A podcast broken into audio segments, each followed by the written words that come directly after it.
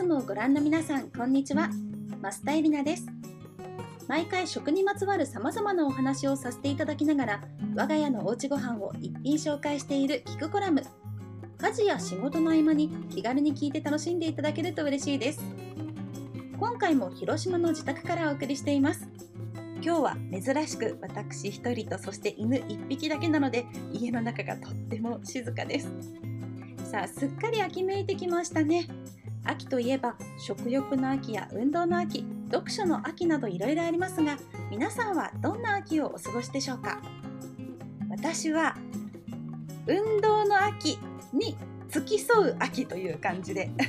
私自身がね運動しているわけじゃないんですよね。あの外でだいぶ過ごしやすくなったので子どもたちがやっぱり毎日外遊びをしたがるようになってでもうすぐ運動会を控えているということで運動会で今早く走りたいっていう思いがあって毎日外で走る練習をしているので鬼コーチのふりをしてもっともっと腕振ってとか言いながら走る練習をしています。なので今私は運動の秋に付き添う秋ということなんですけれども子どもたちを見ていて思うのはなんか遊具がなくてもおもちゃがなくても広場さえあればこの人たちは何時間でも楽しむことができるんだなと思ってなんだか見ているとこっちもね嬉しい気持ちになりますね。今の時期は本当に過ごしやすいのでお外で遊ぶのもおすすめです。そして秋は様々なフルーツが旬を迎えとても美味しくなる季節ですよね。スーパーに並んでいるとついつい買ってしまうという方も多いのではないでしょうか。そんな今回はフルーツについてお話ししたいと思います。皆さんも熟して美味しそうなフルーツを思い浮かべながら聞いてみてくださいね。コラムの最後ではお家で作れるとっても秋らしい料理柿のちらし寿司の作り方もご紹介します。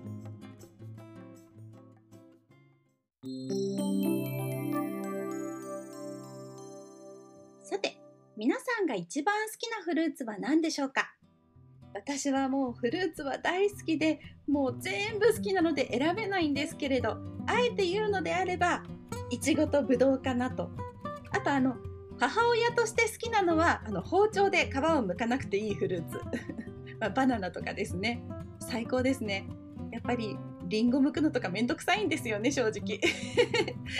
メロンとかもね切ったりとか種取ったりとかそういうのはなかなか負担がかかってしまうのでやっぱりいちごとかぶどうとかも簡単に手でね剥いたりできるみかんとかバナナとかそういったものをね思わずスーパーで買ってしまうことがあります。ちなみにやっぱりフルーツはそのまま食べるのが一番好きなんですけれどあの我が家の家族がみんな好きなのはフルーツポンチでいろいろなフルーツをちっちゃく切ってであの三ツ矢サイダーみたいなねサイダーで割るんです。よくあの炭酸水とシロップで割ったりとかする方もいらっしゃるんですけど私はもう簡単にサイダーで割るだけにしているんですけれどもちょっとこうフルーツの中に染み込んだ甘みのシュワシュワっていうのが口の中で広がるのがとっても美味しいんですよね。あといちごの場合は、まあ、一番はそのまま食べることなんですけれどもスプーンでこうやって潰してでそこに牛乳とあとお砂糖を入れて食べたりするのも大好きです。とは練乳かけてね食べるのもいいですよね。というかねもうね練乳に関しては私はもう練乳をそのまま飲みたいぐらい練乳が好きなので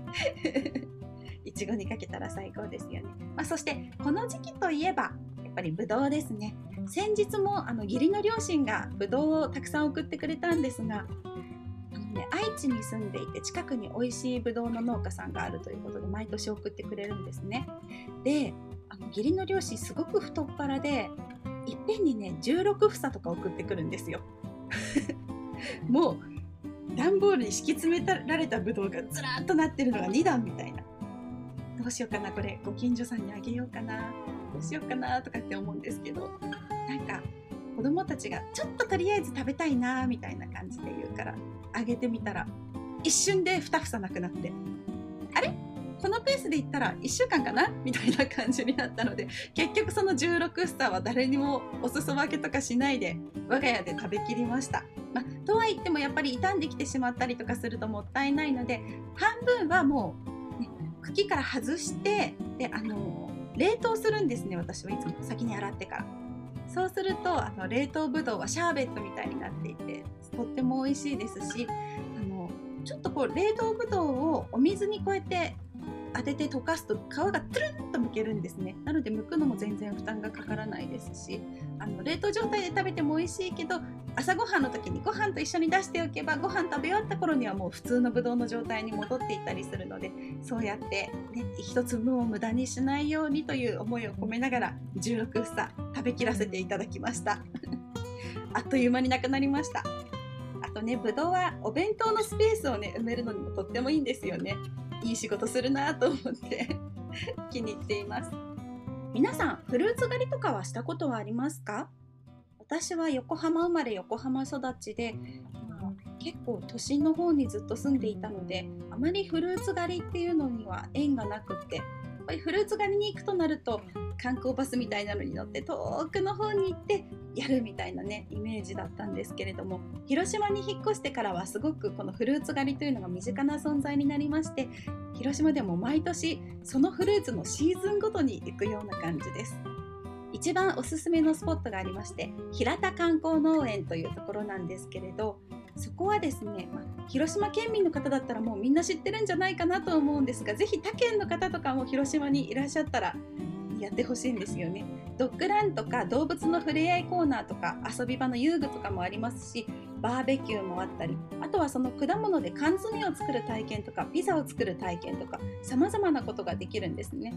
でそのフルーツ狩りも普通だったらいちご狩りだったら永久にいちご、どれだけいちごが好きでも30分間ねあの温室の中でいちごを食べると意外ともう最後の方飽きてきちゃったりして元取れなかったなみたいなことがあったりするんですがここの平田観光農園はちょうど狩りというものがあってその季節にちょうどいいものが何種類かあるのでチケット制になっていてでここでチケット何枚使ってマスカットを取るとか。で今度はこっちに行って巨峰を取るとか。でリンゴを取ってとかイチジクを取るとか。そうやってこう季節に合わせて美味しいものをちょっとずつ取ることができるというものをやっていてこれがね飽きないしすごく楽しいんですよね。で子どもたちもあこのフルーツはこんな風になってるんだっていうのを知ることもできるので我々はしょっちゅうこの平田観光農園に遊びに行っています。今のねお話でもちょっとあったんですけれど果物のピザ美味しいのかなみたいなまだね私ね食べたことないんですけど合うのかなとかって思うんですけどね最近結構我が家ではフルーツを料理に使うということにハマっていましてもともとのきっかけはもうこのコラムでも何回も話してると思うんですけれども東京にあるダルマットっていうお店の季節のフルーツの冷製パスタこれがすっごく美味しくてパスタにフルーツみたいな感じなんですけれどもあフルーツって料理に使えるんだっていうのをそこで知って例えば桃のカプレーゼ桃とモッツァレラチーズでカプレーゼを作ったりまあね、昔からよくね生ハムメロンみたいなものはありましたけれども、まあ、なんかそういった感じでですねさまざまなフルーツ梨とかをサラダに入れてみたりとかもうフルーツをたくさんもらったらあこれなんかに使えるんじゃないかっていうのを、ね、考えていろいろ作るようにしています。ちなみにそこの平田観光農園ではあのリンゴの木でこうリンゴを育てる時にどうしても間引きしてちょっとね取らなければいけない小さなりんごがあるんですけれどそれがもったいないということでその間引きしたりんごでりんごのピクルスを作っているんですね。で園内でホットドッグが売っていてでそこにこのりんごのピクルスを入れるんですけどりんごのピクルスっていうのもすごい美味しいんだなと思ってこれも家で作ってみたいなというふうに思っています。フルーツを使った料理でここ数年一番ハマっているのが実はこのシーズンにぴったりの柿なんです。私柿が本当にフルーツの中で唯一あまり得意ではなかったフルーツなんですね。ちょっとこうなんだろうな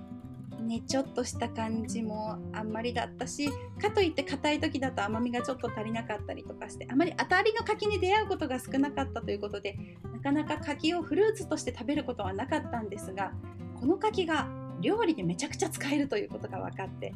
それ以来あのすごい柿を料理に使うようにしています。例えば柿とあとクリームチーズそこに鰹節をかけてでだし醤油を回しかけると本当に美味しいおつまみの一品になりますしあとはあの人参みたいなちょっとこういちょう切りみたいな感じで薄めに切ってあげてサラダに入れたりとかそういったこともしていますが本当にどんなあのものに入れても美味しいんですよねわさび醤油をつけて食べてもとっても美味しかったりとかするのでまだまだ柿の可能性というのを感じています。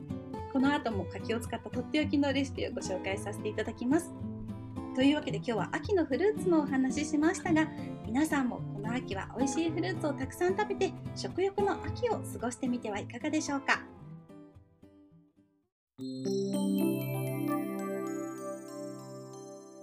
さあ。このコラムで毎回ご紹介している我が家のおうちご飯今回ご紹介するのは柿のちらし寿司えーっていうね感じですかね。でもねこれすごく美味しいのでぜひやってみていただきたいです、えー、まずは材料。お刺身ですね。マグロとかサーモンとか。あとはねホタテとかエビとかもいいですね。こう漬けの丼にするので漬けに相性が良さそうなお刺身だったら何でも OK です。カツオとかもねいいですよね。そして牡蠣醤油みりん酒すりごまご飯そして寿司酢となっています。柿はどちらかというとあんまりジュクジュクっとしたものよりは硬い方がいいのかなっていう感じなんですけれどでもジュクジュクも好きな人だったらいいかもしれないです。まず作り方なんですが醤油とみりんとお酒を3対1対1の量になるようにして混ぜてひと煮立ちさせます。そして冷まします。めんどくさかったらねレンジでチンでも大丈夫です。これが冷ましている間に今度はお刺身と牡蠣をだいたい1センチ角ぐらいに細かく切っていきます。でそしたらその冷めたその漬けだれにその刺身と牡蠣を入れます。でだいたい15分から30分ぐらいつけますね。